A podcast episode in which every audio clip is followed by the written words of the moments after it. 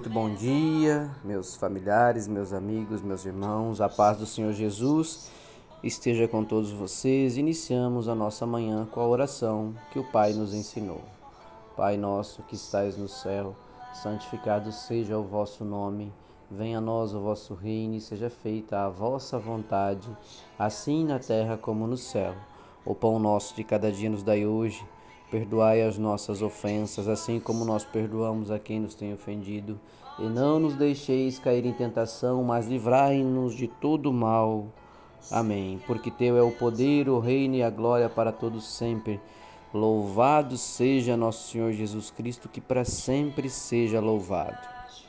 Meus irmãos, a nossa reflexão de hoje está no livro dos Salmos. Então, Salmos capítulo 16, versículos 5 e 6. Então o Evangelho de Jesus nos diz: O Senhor é a porção da minha herança e meu cálice. Tu sustentas minha sorte. As linhas caem-me em lugares deliciosos. Sim, coube-me uma formosa herança deixada por Deus, Pai Todo-Poderoso. Meus irmãos, a, a reflexão de hoje, ela tem um intuito de nos mostrar que nós temos que parar de lutar contra situações que não são do propósito e do desejo de Deus na nossa vida. Jacó, meus irmãos, lutou muito na vida. Ele tinha que se esforçar para conseguir tudo o que ele desejava. Se esforçou muito, inclusive. Ele queria é, a primogenitura do seu irmão. Para isso, o que, que ele fez? Ele maquiou uma forma de obtê-la e criou um mal-estar durante muitos anos na sua vida. Ele escolheu a mulher com quem gostaria de se casar e trabalhou duro por 14 anos para alcançar aquele sonho. Voltar para Israel, naquele momento para ele, foi um, um momento muito difícil, foi uma, uma fase muito difícil já que não era possível prever a reação do irmão dele, o que, que ele teve que fazer? Ele enviou primeiro a sua família para ir na frente. Então, é, Jacó tinha muito medo por causa das suas atitudes e ele não sabia qual seria a reação. Então, ele enviou a família para ir na frente e depois ele iria então. Jacó foi um homem que precisou lutar por muito tempo com as inquietações causadas por sua vida trapaceira do passado.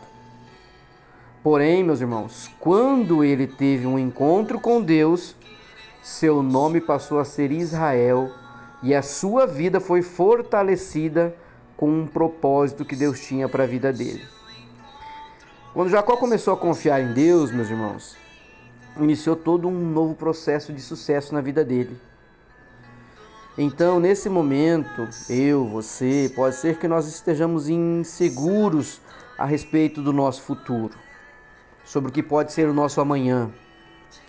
Até porque todos nós temos um passado, e esse passado faz parte e será sempre parte da nossa vida. Mas nós temos que olhar para o nosso futuro e se não estivermos ainda alicerçados na palavra de Deus e nos preceitos e nos conceitos de nosso Senhor Jesus Cristo na nossa vida, é a hora de prostrar-se diante de Deus e buscar estar sobre a sua tutela, sobre a sua bênção e a sua glória. Às vezes nós temos que lidar com uma incerteza desse presente nosso, mas lá no Salmo 16, versículo 6 diz assim: que as linhas nos caem em lugares deliciosos e que cabe a nós uma formosa herança. Mas para que a gente conquiste esta herança, nós temos que estar diante de Deus. Em Cristo você vai melhorar. Talvez o processo seja mais lento, meu irmão, mas sempre irá progredir e sempre lhe trará bênção. Sua vida começará a tomar uma forma totalmente diferente do que você imagina quando você resolver de fato entregar seus trabalhos e suas preocupações a Deus.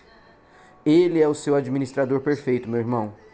Daniel enfrentou diversas oposições na vida também e atravessou uma fase de deserto na vida dele. Contudo, porque ele confiava em Deus e ele reconheceu um princípio básico na vida dele, que era a necessidade de estar diante de Deus, ele, ele conseguiu atravessar esse deserto. Ele reconheceu que aqueles que conhecem o seu Deus se esforçarão e farão proezas. Portanto, meu irmão, o que quer que pense sobre si hoje, observe que as linhas lhe caem em lugares deliciosos e lhe cabe uma formosura de herança à história de Jesus Cristo na sua vida e aquilo que você pode construir através de todas as bênçãos e graças que Deus tem para você. Senhor Deus, neste momento te pedimos a bênção, a glória e a graça e que nós tenhamos olhos altivos para perceber o quão você é importante em nossa vida e qual é a caminhada promissora que tens para nós, que nós possamos estar diante de Ti e seguir esta caminhada com a Tua bênção, a Tua glória a Tua graça, que nós possamos jamais deixar de, de, de seguir tudo aquilo que é o propósito de Deus na nossa vida. Assim nós te pedimos bênção, graças e glórias e oramos em nome de Jesus. Amém. Um ótimo dia, um beijo, um abraço, Deus abençoe a todos vocês.